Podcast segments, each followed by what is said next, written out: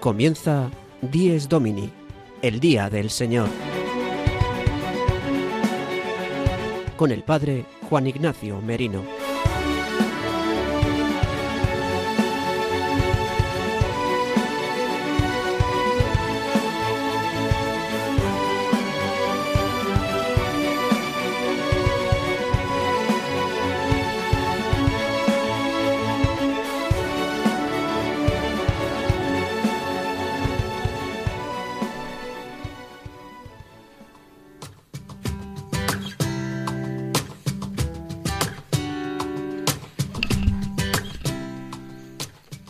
Buenos días, queridos amigos de Radio María.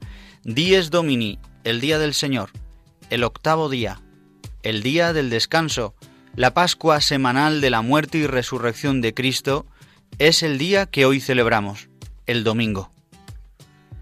Habiendo pasado un minuto de las 8 de la mañana, hora peninsular, de este domingo 10 de octubre de 2021, donde iniciamos la vigésimo octava semana del tiempo ordinario, y la semana cuarta del Salterio.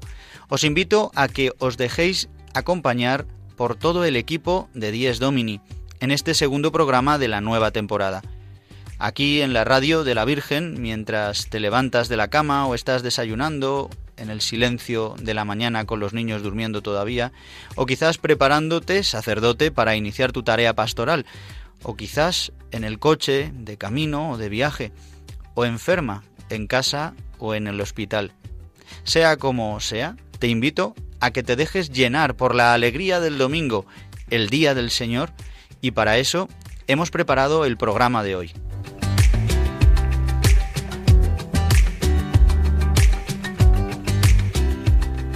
Como siempre, agradecemos a los voluntarios y a todos los que trabajan en Radio María para poder llegar a todos vosotros y que os llegue la señal de la Virgen. También agradezco a Gonzalo Grandal, que como siempre nos ayuda con la realización técnica. Buenos días, Gonzalo. Buenos días, Juan Ignacio. Feliz domingo a todos. Bien, Gonzalo, cuéntanos, ¿de qué manera pueden nuestros oyentes escuchar el programa, además de escucharlo ahora mismo en directo de 8 a 9 de la mañana si lo escuchan eh, desde la península y una hora menos en Canarias? ¿Cómo pueden escuchar, escucharlo además de hacerlo ahora mismo en directo? Una vez emitido el programa, pueden escucharlo a través de los podcasts de Radio María, que se accede a través de la web radiomaria.es. Y para poneros en contacto con nosotros, podéis hacerlo a través del correo electrónico diesdomini@radiomaria.es. Lo repito, diesdomini@radiomaria.es. Pues muy bien, Gonzalo, muchas gracias. Y nosotros, pues comenzamos ya el programa de Dies Domini con el sumario de la mano de Sara de Miguel y Gonzalo Grandal. Adelante. El sumario de Dies Domini.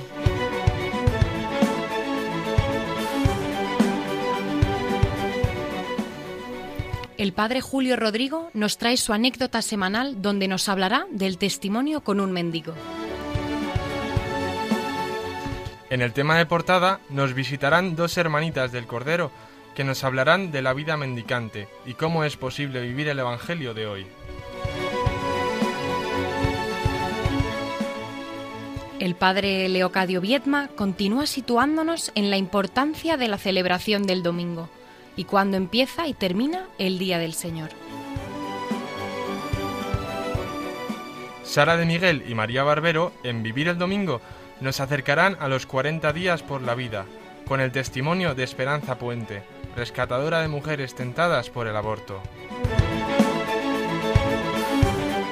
Y tenemos una semana llena de santos, de los que nos hablará el Padre Miguel Benito.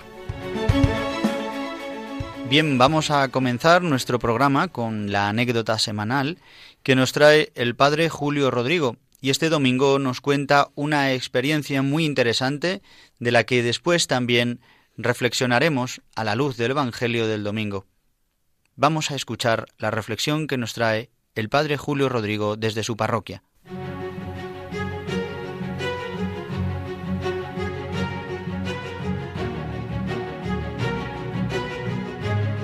El domingo desde mi parroquia. Una reflexión a cargo del Padre Julio Rodrigo.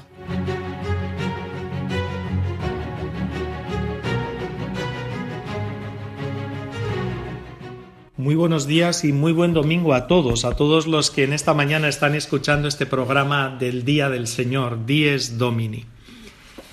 Miren, en el pasado mes de julio me pasó una anécdota curiosísima. Fue la mañana del 30 de julio, cerca de la hora de comer. De hecho, yo entraba en mi casa cuando vi una bolsa llena de alimentos en la puerta de mi casa. Yo vivo aquí al lado de la parroquia. La bolsa era pero bien grande y estaba llena de bebidas, de fiambre, hasta de jamón, de yogures, de fruta, de leche, en fin, como si alguien hubiese pensado voy a ir a hacerle la compra al padre.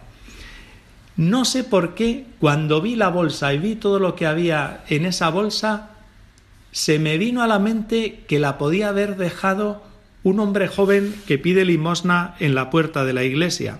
Le conocemos desde hace muchos años.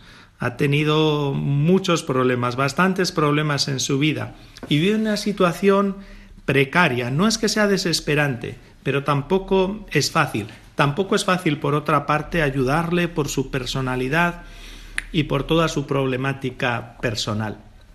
El caso es que yo cogí la bolsa, me la pasé a casa, lo guardé en el frigorífico o en la despensa y luego por la tarde cuando fui a la parroquia le vi. Al verle él se sonrió y le dije, oye, ¿tú me has dejado esa bolsa de alimentos? Dice, sí, sí, sí he sido yo. Dice, porque ayer usted dijo en la misa que Santa Marta es la patrona del gremio de hostelería. Digo, sí, sí. De hecho, el 29 de julio celebramos a Santa Marta. Y comenté yo al final de la misa que lo celebrasen, que se fuesen a alguna terraza, puesto que era verano, con calor, que celebrasen a esta santa y que apoyasen al gremio de hostelería. Bueno, lo dije así de una forma graciosa al finalizar la Eucaristía. El caso es que él me dijo, aunque yo no paso a la misa, le oigo que desde la puerta todo se oye. Y como le oí decir eso, pensé, pues voy a comprarle yo al padre unas cosas para que celebre a Santa Marta. Y por eso se lo traje aunque fuese al día siguiente, para que lo celebre con sus compañeros. Créanme que aquello me llegó al corazón, de verdad, que me pareció un detalle precioso, me sorprendió mucho, desde luego que una persona necesitada sea la que me traiga a mí alimentos a mi casa. Pero me gustó, por otra parte, este detalle suyo.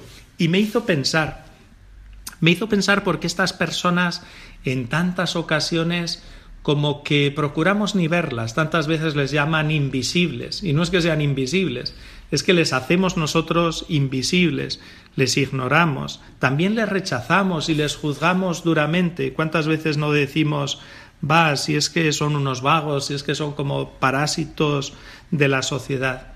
Y sin embargo no somos capaces de ver el rostro humano que hay tras ellos, los problemas que les han llevado a esa situación, y tampoco somos capaces de ver la capacidad que tienen ellos de dar amor, como cualquier ser humano. Como ven, es una sencilla anécdota, no es que sea nada extraordinario, pero una anécdota que me descubrió el buen corazón que hay tras esta persona que pide en la puerta de mi iglesia y el gran corazón que habrá detrás de tantas personas en situaciones similares. También recuerdo hace muchos años en un grupo de la parroquia que vamos a distribuir alimentos al centro de Madrid. Alguna vez les he hablado yo de este grupo que le llamamos precisamente los invisibles. Que una señora en el centro de Madrid, en los puntos de distribución de alimentos que tenemos, me pidió para un, un saco de dormir.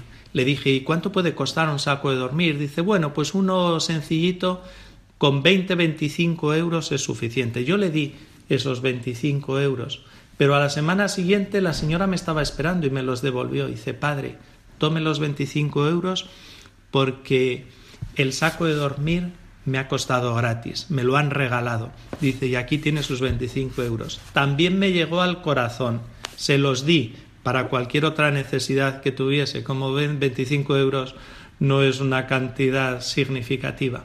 Pero lo mismo que les cuento de este hombre joven, me reveló el bonito corazón y el gran corazón que hay detrás de estas personas y que tantas veces ni lo vemos, lo ignoramos o lo rechazamos.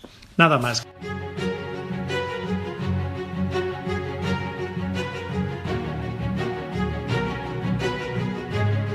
El domingo desde mi parroquia.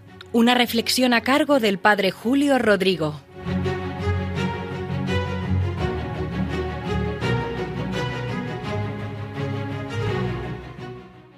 Muchas gracias a Julio Rodrigo por aterrizarnos con la anécdota desde su parroquia de Boadilla del Monte que tanto nos ayuda.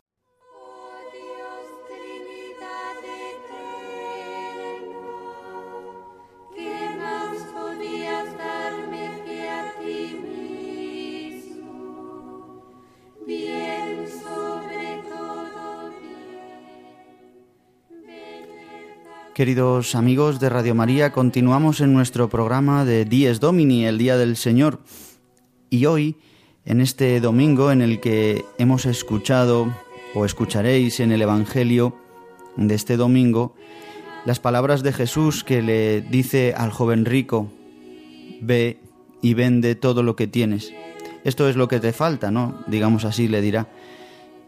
Y después los discípulos le preguntarán, ¿es posible? Que los ricos de los cielos entre, que los perdón, que los ricos entren en el reino de los cielos? Pues hoy quería traeros y tenemos el honor y la gracia de, de tener entre nosotros a las hermanitas del Cordero, dos de ellas de aquí de Madrid. Eh, les quiero dar la bienvenida por su generosidad y por su servicio para poder estar aquí hoy con nosotros. Eh, la comunidad del Cordero es eh, una comunidad que, nació en el siglo XX eh, en Francia y que actualmente hay repartidas por diversos países del mundo. Son 178 hermanitas y también en la rama masculina hay 35 hermanitos. Es una comunidad que vive de una manera eh, pues muy evangélica en la radicalidad del Evangelio y que espero que este testimonio hoy nos ayude, nos impulse a nosotros que vivimos, digamos así, eh, pues eh, más en el mundo, aunque ellas viven metidas en el mundo totalmente, pero viviendo para Dios, viviendo ya en el cielo. Os voy a presentar a la hermanita eh, Marie Buenos días, Marie Buenos días. Eh, y también a la hermana Joana. Buenos días. Buenos días.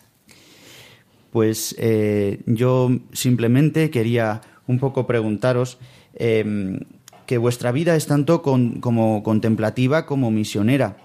Eh, a través eh, de la comunidad del Cordero, el Espíritu Santo ha hecho suscitar nuevamente una orden mendicante. Pues quisiera que nos contéis un poco cómo, cómo es esta comunidad, cómo vivís, cómo, ¿Qué, digamos así, qué pinceladas nos podéis decir para que nuestros oyentes sepan qué es la comunidad del Cordero? La comunidad del Cordero nació en los años 75 y fue reconocida en la Iglesia oficialmente en 83 y llegamos a España en 86. Y en Madrid estamos en la capilla del obispo y se fundó la Fraternidad de Madrid, que somos siete hermanitas, eh, en el año 2008. Y actualmente la comunidad está en varios países de Europa y América. Aparte de España y Francia, estamos en Italia, en Austria, en Polonia, también en Estados Unidos, Chile y Argentina. Madre mía. Y mm, en cada lugar somos fraternidades internacionales, eh, con hermanitas de varios países o hermanitos de varios países. Y la comunidad Em, no son solo hermanitos y hermanitas religiosos, sino también hay laicos del Cordero, jóvenes del Cordero, niños, sacerdotes diocesanos, también eh, la familia amplia con los más pobres. Es como una vida de familia que todos queremos vivir el misterio del Cordero, lo que llamamos el misterio del Cordero, que se traduce con una frase que es el lema de la comunidad, herido, no dejaré jamás de amar. Es vivir de este amor del Cordero de Jesús que en la cruz sigue amando. Y eh, nosotras en la vida cotidiana queremos vivir de esta gracia, de este amor que nunca acaba ante una herida que recibimos, una palabra que nos hiere, un, un gesto, cómo responder pidiendo la gracia de poder seguir amando y no responder con el primer movimiento que nos sale, que es eh, devolver el golpe o hacerse la víctima, ¿no? Pero poder vivir este amor al enemigo en la vida cotidiana. Muy bien. Cuéntanos, Joana. Padre, decía que somos contemplativas y misioneras, y contemplativas pues porque el corazón de nuestra vida es la oración, la intimidad con, con Jesús, con Dios, y mm, tenemos una liturgia muy amplia, abierta a todos, para que todos puedan venir a beber de este loco amor de Dios por cada uno y muy centrado en la palabra de Dios que guardamos a lo largo de todo el día. Es decir, no solo somos contemplativas en la capilla, eh, porque también somos misioneras. Misioneras ya en casa, entre las hermanitas, con las personas que vienen, para anunciar este loco amor de Dios, esta misericordia infinita que experimentamos en el corazón de nuestro pecado, porque lo necio del mundo lo ha llamado el Señor. Entonces, nosotras anunciamos esto, que realmente Dios ha tenido misericordia de nosotras y lo quiere y la quiere tener con cada uno y misioneras también fuera. Vamos por las plazas, por las calles para dejarnos encontrar mendigas del encuentro con el otro, sean pobres, sean no tan pobres, pero finalmente todos somos pobres y necesitados, y también mendicantes. Somos mendicantes eh, porque el Señor nos ha escogido para revelar este rostro suyo, mendigo, siervo, que busca a cada uno eh, desde, bueno, haciéndose pobre, haciéndose pobre para enriquecerlo con la, mayor riqueza que podemos tener en esta tierra, que es tenerlo a Él. Y mendicantes somos en la oración, abrimos las manos para cogerlo, es un don de Dios acogerlo, eh, abrimos las manos para pedir el pan de cada día por las casas y para dar esta riqueza que tenemos a Cristo con palabras, con miradas, con la escucha fraterna de las personas que nos acogen en sus casas.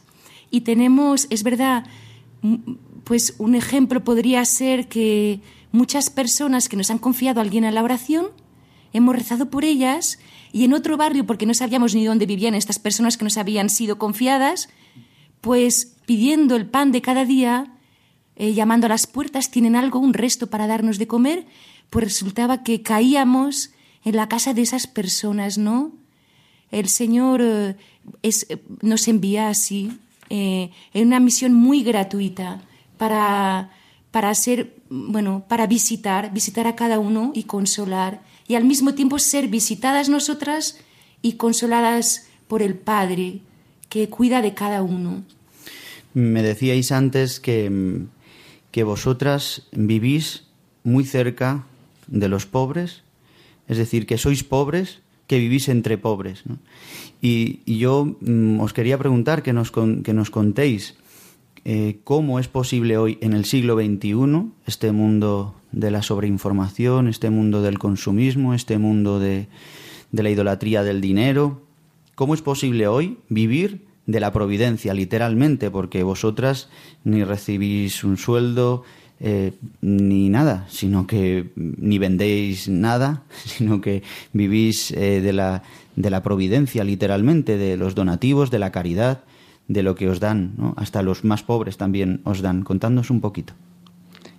Es verdad que vivimos en todo de la bondad que el Señor pone en el corazón de cada persona que nos ayuda y experimentamos muy fuertemente este amor del Padre que cuida de cada uno de nosotros, que nos cuida a nosotras, pero cuida a cada uno de nosotros. Y el hecho de vivir de un, de un modo muy concreto el abandono eh, entre las manos del Padre nos permite ver cómo, por ejemplo, llega la comida que necesitamos el día que falta algo, que sea también, como decía, a veces es un amigo pobre que nos trae un pan o que rezamos para recibir algo y nos llega justo ese día, como el otro día pedíamos un piano y por la noche llegó un piano sin haberlo hablado a, nadie más. O, en todo así, ¿no? Que nos cuida a nivel material, pero también al nivel espiritual.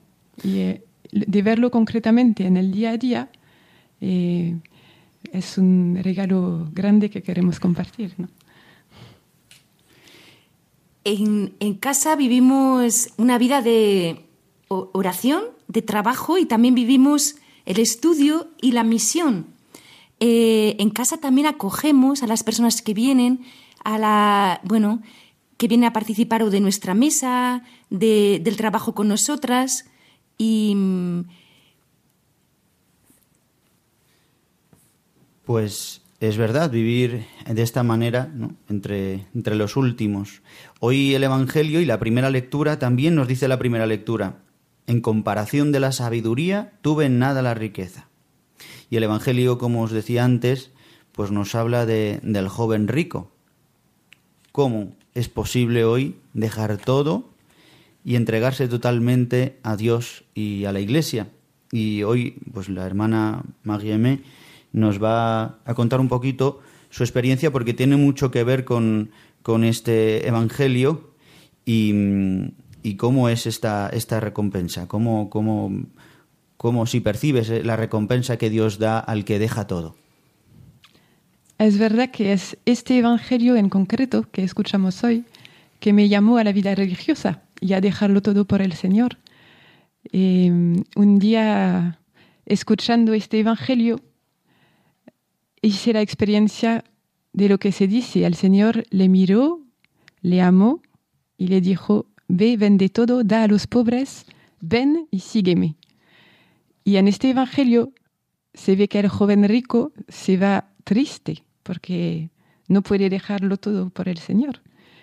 Y yo en ese momento hice la experiencia de una gran libertad que el Señor me llamaba, pero me dejaba libre como ese joven, de elegir entre irme triste con mis bienes, que era entre otras cosas la música, o acoger la alegría que el Señor me quería dar y que ya había experimentado, la alegría de acoger ese amor, de ser elegida por Él.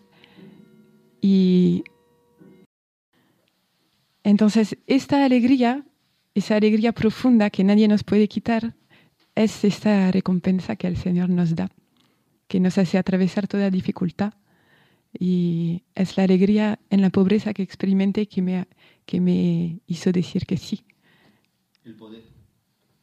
el poder. dejar todo, pero también muchas veces uno deja todo, también, ¿no? Esa es mi experiencia, ¿no? Pero luego incluso lo que uno deja, el Señor lo emplea para, para su gloria, ¿no? Porque la música, ¿no? Concretamente, eh, pues también es un instrumento que para vuestra comunidad es de, mucha importancia para sostener la liturgia, ¿no? Y, y avivarla, ¿no? Es verdad que se deja se entrega al Señor, pero después se pone al servicio de la comunidad. Y es verdad que los dones fructifican. Y en este día a día, em, un poco, aunque nos habéis contado un poco cómo es vuestro día a día, pero eh, explicarnos un poquito mejor. O sea, vuestra vida, mm, lo que decíais, que sois contemplativas durante todo el día, no solamente en la capilla, eh, no solamente cuando os reunís eh, en el coro para manducar la palabra, ¿no? O para rezar el oficio divino, sino cómo es vuestro día a día, vuestros momentos de comunidad, vuestros momentos de salir, cómo, cómo es un poquito contarnos. Nos reunimos para la oración. Claro, varias veces al día, tres veces al día, pero luego guardamos la palabra a lo largo de todo el día. por ejemplo, eh, durante la semana solemos guardar el Evangelio del día, pero también el del domingo, ¿no? Y cuando eh, para los hombres es imposible, pero para Dios todo es posible. Todo es posible para Dios. Todo es posible para Dios. Y cuando me pongo a trabajar con una hermanita y un, mm, por ejemplo, hay un problemita, no tenemos la misma idea de algo, y bueno, y yo conozco mi carácter, y yo sé que el Señor todo es posible para Dios. Puedo callarme y acoger la idea de la hermanita o no callarme y enseguida pedir perdón porque todo es posible para Dios. Eh, esta palabra viene a atravesar todo el día y parece pequeño, pero es este pequeño cotidiano lo que donde se viven los mayores combates y donde libramos las batallas para nosotros y para el resto de, de la humanidad, ¿no? Eso es para todos, ¿no? No solo para las hermanitas, pero este cotidiano atravesado por la palabra de Dios, ¿no? Por la presencia. Y luego, pues acogemos en casa. El timbre toca y es el Señor. Entonces, dos hermanitas van a acoger a la persona, pues es un amigo de la calle que quiere pasar un momento o alguien que viene a confiar algo a la oración y ahí realmente somos mendigas del encuentro. Y todo acaba pues mm, culminado con la Eucaristía que aquí en Madrid la tenemos a las 7 de la tarde el, entre semana y a las doce y media al mediodía sábado y domingo. Eh, y es el momento donde recibimos esta abundancia del amor de Dios y donde caen todas las intenciones, todas las ofrendas confiadas y es realmente eh, es nuestra misión, ¿no? Dar gracias de antemano por todo lo que pedimos y por lo que recibimos. Pues, eh, queridas hermanas, para terminar, sí quisiera que nos contarais a todos los que nos escuchan en este programa de Dies Domini, el Día del Señor, que tenéis un proyecto para aquí, para Madrid, eh, un proyecto de construcción del pequeño monasterio eh, que habéis confiado a San José y yo creo que está intercediendo mm, por vosotras. Sí, mucho. Y, y, yo no sé si nos podéis contar también cómo, cómo veis si el Señor toca también el corazón de los ricos, entre comillas, ¿no? bueno, de los más pobres también, pero de, las, de los que pueden ayudar, ¿no? Para, para, poder llevar a cabo este, este lugar, para que sea un testimonio también aquí en medio de la ciudad de Madrid, aunque ya lleváis años aquí eh, en el centro de Madrid, pero contarnos un poco cómo es este nuevo proyecto. Sí, San José se ha hecho muy presente y de una manera tan discreta como es él, y ha tocado de antemano los corazones pues de ricos y de pobres para que mm, sea una alegría para ellos dar. Nosotras es verdad que es una misión también de mendicidad, la de pedir eh, para el pequeño monasterio, para el futuro pequeño monasterio, pero vemos que es el Señor el que toca el corazón. Y también dentro de la familia del Cordero hay otros laicos que se han puesto a pues a pedir, a llamar a puertas, a, a, difundir el proyecto y también hacen esta experiencia de que yo llamo a la puerta, toc, toc, toc, y se abre y hay alguien que da una respuesta, pero entre mi llamada a la puerta y esta respuesta el Señor ha pasado, ¿no? Eh, y es la alegría de ver que el Señor colma los corazones y da alegría de aquellos a los que dan, ¿no? es una alegría pues muy pura cuando doy algo de lo que tengo o todo lo que tengo, ¿no? Y mm, en el mundo tenemos 17 pequeños monasterios construidos por la providencia, empezando desde cero. Estábamos acostumbradas a pedir un poco de pan, un resto de comida, pero, pero no una casa, ladrillos, hormigón. Y hemos empezado a ir pues, a una fábrica también a pedir hormigón en otros monasterios ya construidos o dinero. Y la gente dice, vale, hermanas, pues les doy y sean realmente creyentes o no, porque el Señor es Él el que nos precede, ¿no? Y empezamos siempre a construir cuando ya tenemos por lo menos dos tercios, de, porque no pedimos ni préstamos ni nada, todo eso no podemos, porque nadie nos avalaría, pero, pero realmente acabamos siempre a cero, con las manos vacías, pero sin ninguna deuda, ¿no? Muchas gracias, hermanita María Amé y Joana, por concedernos esta entrevista en los micrófonos de Radio María. Os informo de qué manera podéis comunicaros e informaros sobre esta comunidad. www.comunidaddelcordero.org Y quería que termináramos escuchando eh, uno de los cantos litúrgicos que, que, nos han ofrecido para que todos participemos un poquito, entremos en esta comunidad del Cordero. Vamos a escuchar del seno de nuestras tinieblas. Buenos días, muchas gracias. Santo Domingo. Buenos días.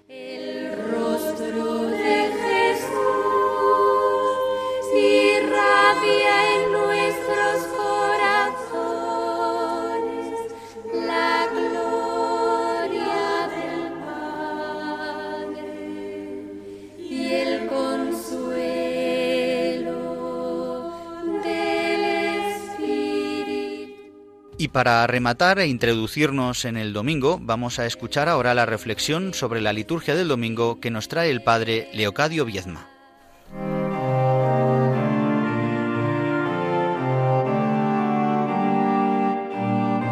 La liturgia del domingo, una sección realizada por el padre Leocadio Viedma.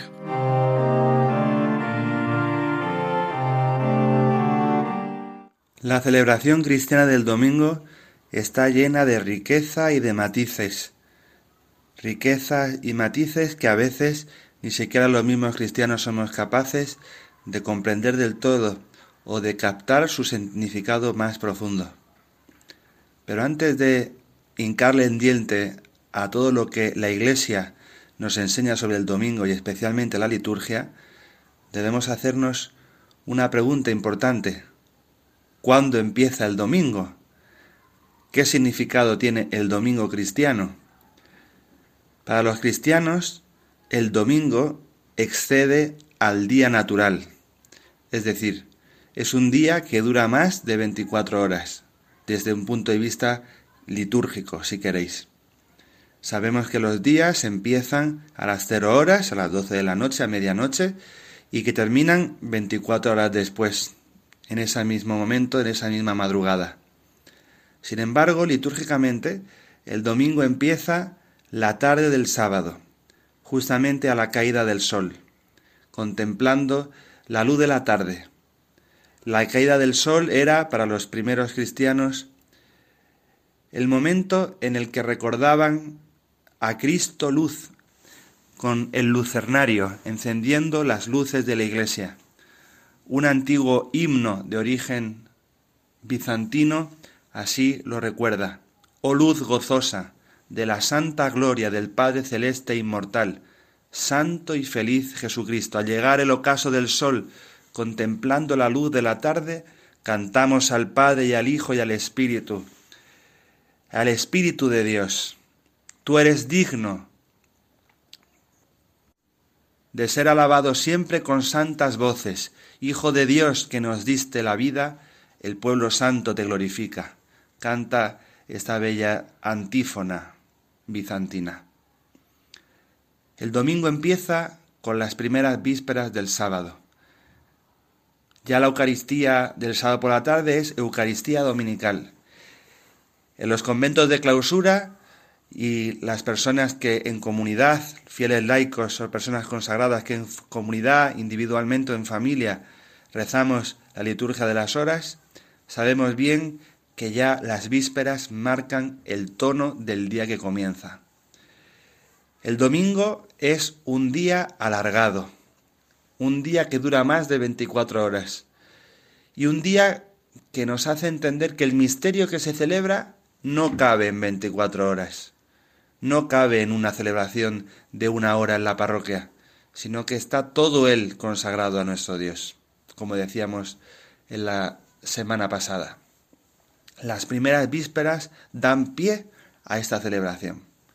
Y hay toda una liturgia dominical riquísima, no podemos ahora hacer un detalle permenorizado, lo iremos viendo poco a poco. Las primeras vísperas, las primeras completas, los laudes, o las laudes, mejor dicho, el oficio de lectura, la vigilia prolongada que se conserva en algunas comunidades monásticas, la hora intermedia, las vísperas, que en tantos sitios, en tantos monasterios, como por ejemplo en Madrid, en nuestras oblatas de Cristo sacerdote o nuestras hermanas del Cordero, se culminan con la adoración al Santísimo Sacramento, y las segundas completas, que pone fin a este día dedicado al Señor. Por tanto, aprendamos a vivir el domingo desde su inicio hasta su fin, desde la tarde del sábado, contemplando la caída del sol, hasta la noche del domingo, con las segundas completas y esa oración que siempre la Iglesia nos pone en los labios recordando a la Santísima Virgen. Domingo, día del Señor, pero un día más largo que los días naturales, porque el misterio de Cristo y de su resurrección no cabe en 24 horas.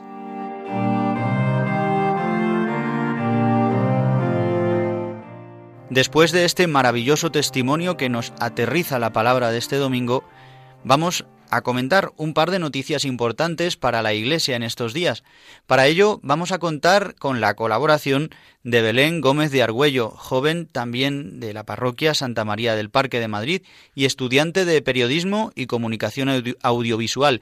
Buenos días, Belén. Buenos días, Juan Ignacio, y buenos días, amigos de Radio María. Hoy el Papa Francisco dará, comienzo con la Eucaristía en San Pedro del Vaticano a las 10 de la mañana la fase diocesana del Sínodo de los Obispos sobre la sinodalidad. Un nuevo sínodo que se llevará a cabo desde este mes del 2021 hasta el año 2023. Belén, cuéntanos, ¿en qué consiste un sínodo? El Sínodo de Obispos es uno de los organismos que ayudan al Papa en su tarea de magisterio y gobierno. En estas reuniones de obispos se discuten temas que afectan a la Iglesia. Se compone de unos 200 o 300 obispos de todas las diócesis del mundo. Es una institución moderna, creada después del Concilio Vaticano II. El Santo Padre, el pasado 18 de agosto, junto a las parroquias de Roma, explicaba cómo ha de ser esta consulta del Sínodo, que no es un parlamento democrático, sino una consulta movida a impulsos del Espíritu Santo. La novedad de este sínodo es la sinodalidad. El Papa quiere escuchar la voz de todos los fieles antes de tomar decisiones importantes. Quiere implicar a toda la Iglesia en la reflexión sobre lo que demanda el mundo de hoy. Por ello, el Papa ha reorganizado la preparación del sínodo en tres fases. La primera fase es de consultas o fase diocesana, que ha comenzado este mes de octubre de 2021 y durará hasta abril de 2022. Cada obispo mantendrá consultas con sacerdotes, religiosos y laicos sobre el tema del sínodo. Deben responder a un cuestionario preparado por el Vaticano y enviar un documento de trabajo con las respuestas a su conferencia episcopal. El documento de trabajo abrirá la segunda fase. Las conferencias episcopales lo debatirán a nivel continental y antes de marzo de 2023 enviarán sus respuestas a Roma. Así, elaborarán el texto que será debatido durante la tercera fase, que es la principal y que es la reunión de obispos o sínodo. Esta se celebrará en Roma en octubre de 2023.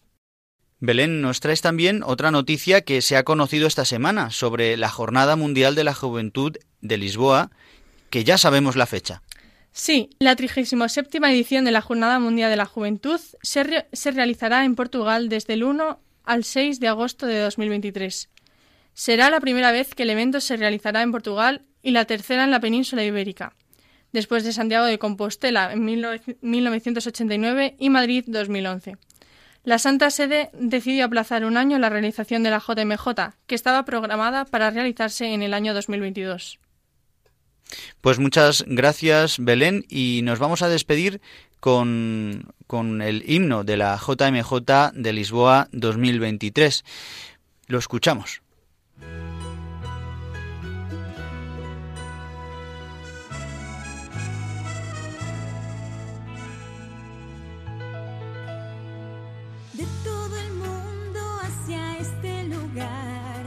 Partimos, volamos, llegamos aquí. Con María aprendemos el sí, queremos servir, cumplir la misión del Padre, nuestro Padre, llamados a ser como Cristo Jesús, todo dar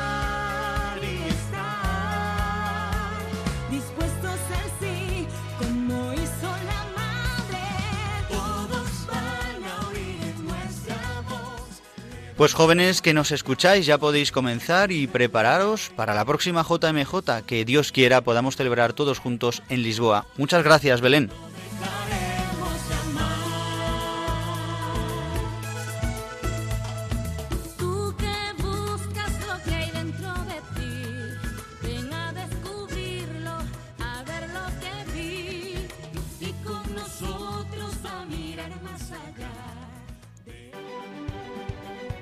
Están escuchando Dies Domini, el Día del Señor, un programa dirigido por el Padre Juan Ignacio Merino.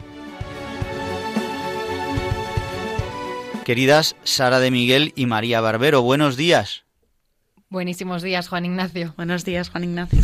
¿Qué nos habéis preparado para este domingo en la sección Vivir el Domingo?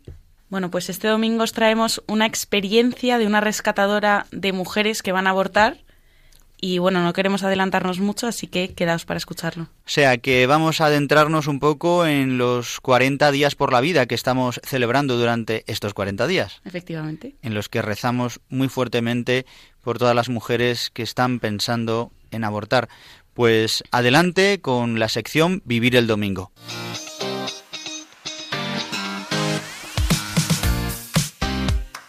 Vivir el domingo, de la mano de María Barbero y Sara de Miguel.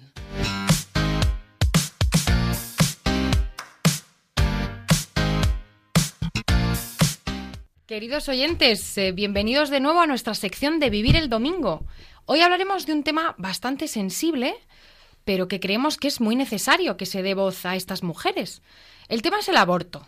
Y aprovechando que son los 40 días por la vida, hemos hablado con Esperanza Puente. María, ¿quién es Esperanza? Pues mira, Sara, Esperanza es presidenta de la Asociación Posaborto y colaboradora de la Fundación Red Madre. Lleva 17 años dedicándose a ofrecer ayuda a mujeres que han abortado, centrándose, sobre todo en la etapa posaborto. Esto se debe a que muchas de estas mujeres, después de la intervención, sufren consecuencias que les afectan tanto psicológicamente como en la forma de ver la vida. Es decir, tras estas intervenciones les cambia la vida completamente. Tras haber estado hablando con ella, nos surgió la duda de cómo después de una experiencia tan dura como es abortar o cuestionarse hacerlo, se ven frutos del amor de Dios. Eh, después de una experiencia tan dura eh, como es la de abortar o incluso la de pensar eh, hacerlo, ¿no? aunque luego no lo hagas, eh, la verdad es que cuando, mm, sobre todo si has pasado por el aborto, luego, em, bueno, pues puedes mm, recuperarte porque has recibido ayuda mm, no solo psicológica, sino la ayuda espiritual necesaria, porque solo Dios puede sanar completamente esta herida. La verdad es que la experiencia es increíble, es una experiencia de liberación a nivel personal, es una experiencia de plenitud cuando experimentas el perdón de ese pecado y cuando experimentas que el amor de Dios no varía a pesar de, bueno, pues de cometer tú uno de los mayores errores que se pueden cometer, ¿no? Que es eh, abortar. Pero Dios no, no es, no es, o sea, es muy generoso. Decir, la generosidad de Dios, la misericordia de Dios es infinita y cuando la experimentas, eh, bueno, pues es, sientes plenitud. Sientes plenitud y en el caso de pasar por un aborto, pues lo que sientes es liberación. El Señor nos descarga completamente del peso eh, de nuestros pecados. Solo Dios puede sanar completamente cualquier tipo de trauma, pero este que lo provocamos nosotros, eh, lo provocamos las mujeres cuando, por la razón que sea, decidimos abortar, eh, pues solo Dios te da eso que verdaderamente necesitas. Esperanza nos contó que la semana pasada 14 bebés fueron bautizados tras haber sido rescatados del aborto y nos comentó un poco cómo fue esta experiencia. Es una experiencia increíble que cuando has ayudado a una mujer a seguir adelante con el embarazo, eh, no se quede la ayuda solo en, bueno, pues vale, has decidido se- eh, fiarte en que te vamos a estar contigo, en que te vamos a acompañar, en que te vamos a ayudar. mm, y cuando nazca tu bebé, pues te damos las cosas que necesitas, la cuna, la ropita, el cochecito, etcétera, etcétera. Sino que además también hay muchas mujeres con una necesidad de oír hablar de Dios, de encauzar su vida, de que recibir una ayuda completa e integral, ¿no? Y cuando se dan estos casos, pues una de las cosas que se hace es bautizar a sus hijos. Y la verdad es que es un regalazo, es un regalo grandísimo. El Señor nos da eh, a los que nos dedicamos a esto, ¿no? Eh, pues esos regalos, ¿no? Esas, esos mm, regalos para decir, mira, ha merecido la pena todo el esfuerzo que has puesto, todo el esfuerzo que has hecho em, y todo lo que has hecho además por mí, pues yo te voy a regalar la satisfacción de ver a estas mujeres felices, contentas, eh, comprometidas a, no solo lo que implica el bautizo, sino bueno, pues a lo que implica después, ¿no?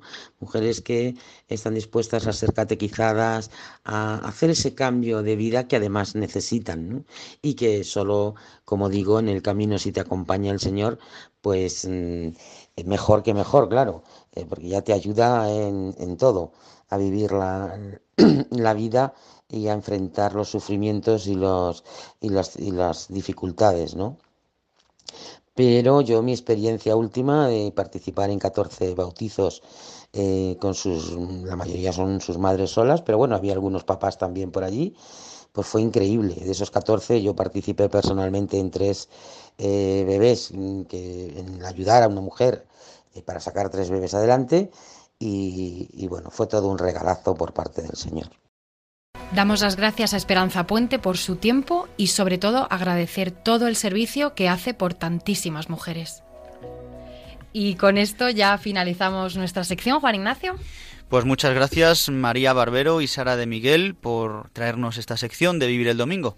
Muchas gracias por contar con nosotras y sobre todo a nuestros oyentes. Nos vemos la semana que viene. Muy feliz domingo y que Dios os bendiga.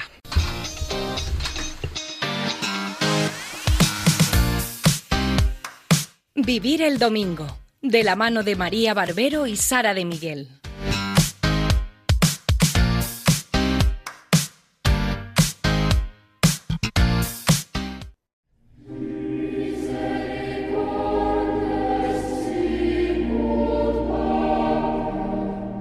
Los Santos de la Semana, con la colaboración del Padre Miguel Benito.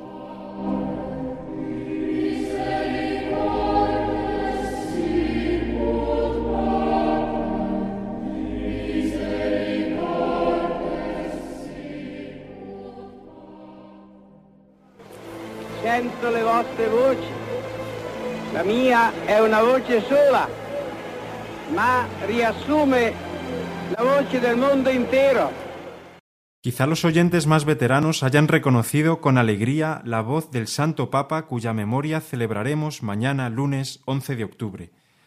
Se trata del Papa San Juan XXIII, el Papa bueno, cuyo pontificado se pensó que sería corto y poco significativo, dada la edad avanzada con la que fue elegido, pero que resultó, sin, embargo, ser un pontificado decisivo en la historia de la Iglesia, por ser él quien recibió la inspiración de convocar el Concilio Vaticano II, even- evento que marcó profundamente la, la vida eclesial del siglo XX. Escuchamos de nuevo su voz emocionada en el célebre Discurso de la Luna, discurso dirigido a los fieles que se reunían en la Plaza de San Pedro del Vaticano la noche del jueves 11 de octubre de 1962, día en que daba comienzo el Concilio Vaticano II. La mia persona conta niente. È un fratello che parla a voi, diventato padre per la volontà di nostro Signore, ma tutti insieme, paternità e fraternità e grazia di Dio. Qué emocionante, Miguel, escuchar la voz de San Juan 23. Pero esta semana, como el mes de octubre, este mes está lleno de santos, pero esta semana mm, realmente tenemos unos santos grandes. De hecho, el martes tenemos una fiesta mariana muy grande para todos nosotros. Sí, así es, la semana que viene es, es de nuevo rica en santos. Y efectivamente, el martes 12 de octubre celebraremos la fiesta de Nuestra Señora del Pilar, patrona de la Hispanidad, no solo de España, sino de la Hispanidad. Esta fiesta conmemora la aparición de la Virgen María al apóstol Santiago y a sus compañeros de misión, que son llamados popularmente los varones apostólicos. Estos habían venido a evangelizar la península ibérica en los albores de la misión por el Imperio romano. La Virgen María les confortó y consoló, pues la predicación estaba recibiendo una escasa acogida. Ese día, Juan Ignacio, no podemos olvidarnos de felicitar a todas las mujeres que se llamen Pilar, que aquí en España son muchas. Pues sí, nos acordaremos especialmente de todas las mujeres que llevan este nombre y les encomendaremos a la Virgen María. Y tenemos otra gran, una gran santa que marca todo el mes de octubre, ¿verdad? Así es. El 15 de octubre, viernes, celebraremos a la gran santa española Santa Teresa de Ávila. No nos olvidemos tampoco ese día de felicitar a las Teresas que conozcamos. Enseguida leeremos una famosa oración compuesta por ella, cuya musicalización escuchamos ya de fondo.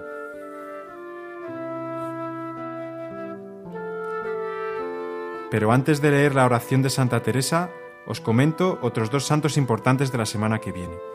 El 16 de octubre es la memoria de Santa Margarita María de Alacoque, santa nacida en Francia en el siglo XVII, religiosa de la Orden de la Visitación, que tuvo un enorme amor a Jesucristo y que recibió revelaciones místicas referentes a la devoción al Sagrado Corazón de Jesús. Y por último, el próximo domingo 17 de octubre se celebrará a un importante padre de la Iglesia, San Ignacio de Antioquía, el cual murió mártir en Roma devorado por las fieras. Las cartas escritas al final de su vida cuando era consciente del martirio que le esperaba son una joya de la literatura patrística. Os recomendamos vivamente su lectura. Rezamos, como os decía, con la célebre poesía de Santa Teresa, cuya música habréis reconocido. Nada te turbe, nada te espante, todo se pasa, Dios no se muda. La paciencia todo lo alcanza. Quien a Dios tiene, nada le falta. Solo Dios basta. En fin, para finalizar con la sección, querría hacer una propuesta a nuestros oyentes, pues se trata de lo siguiente. El próximo 22 de octubre vamos a celebrar la memoria de nuestro querido Papa San Juan Pablo II, a quien muchos de nosotros hemos conocido en persona. ¿Qué te parece si pedimos a los oyentes algún testimonio sobre sus encuentros con él?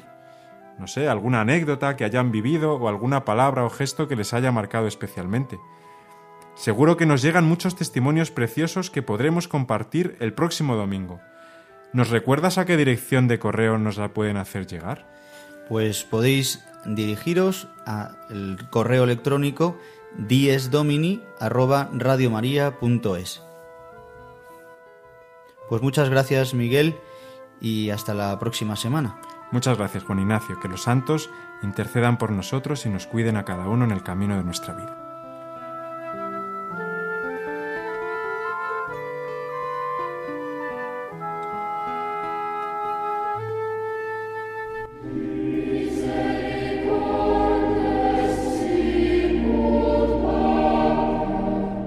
Los Santos de la Semana, con la colaboración del Padre Miguel Benito.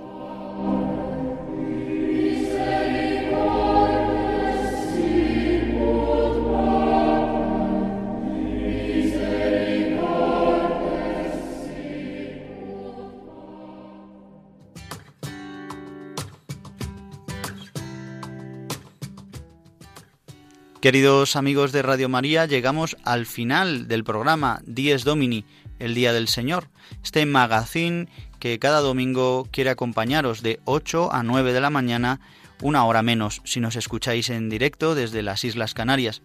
Quiero dar las gracias a todo el equipo, a Gonzalo Grandal, a María Barbero y a Sara de Miguel, a Belén Gómez de Argüello y a nuestros colaboradores sacerdotes, a Miguel Benito, Julio Rodrigo y el padre Leocadio Viezma. En este programa de hoy, de 10 domingo, hemos, nos hemos centrado en el Evangelio del joven rico y hemos tenido unos testimonios maravillosos. El primero, el de las hermanitas del Cordero, con el que pues hemos visto cómo es posible vivir la radicalidad del Evangelio.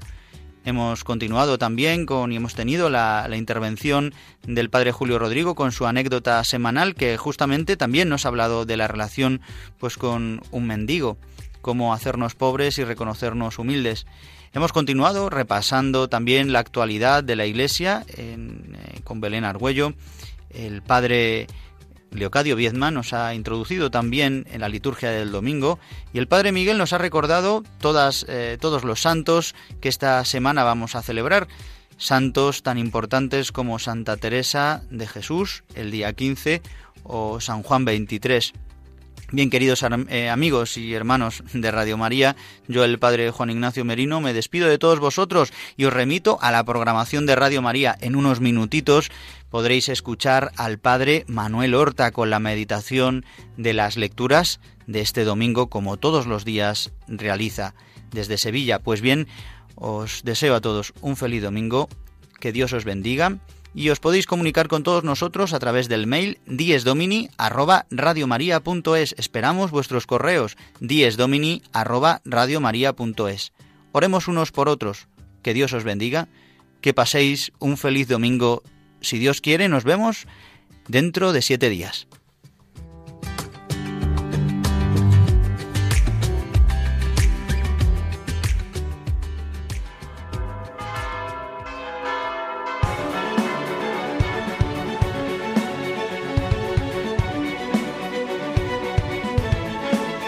Han escuchado Dies Domini, el Día del Señor, con el Padre Juan Ignacio Merino.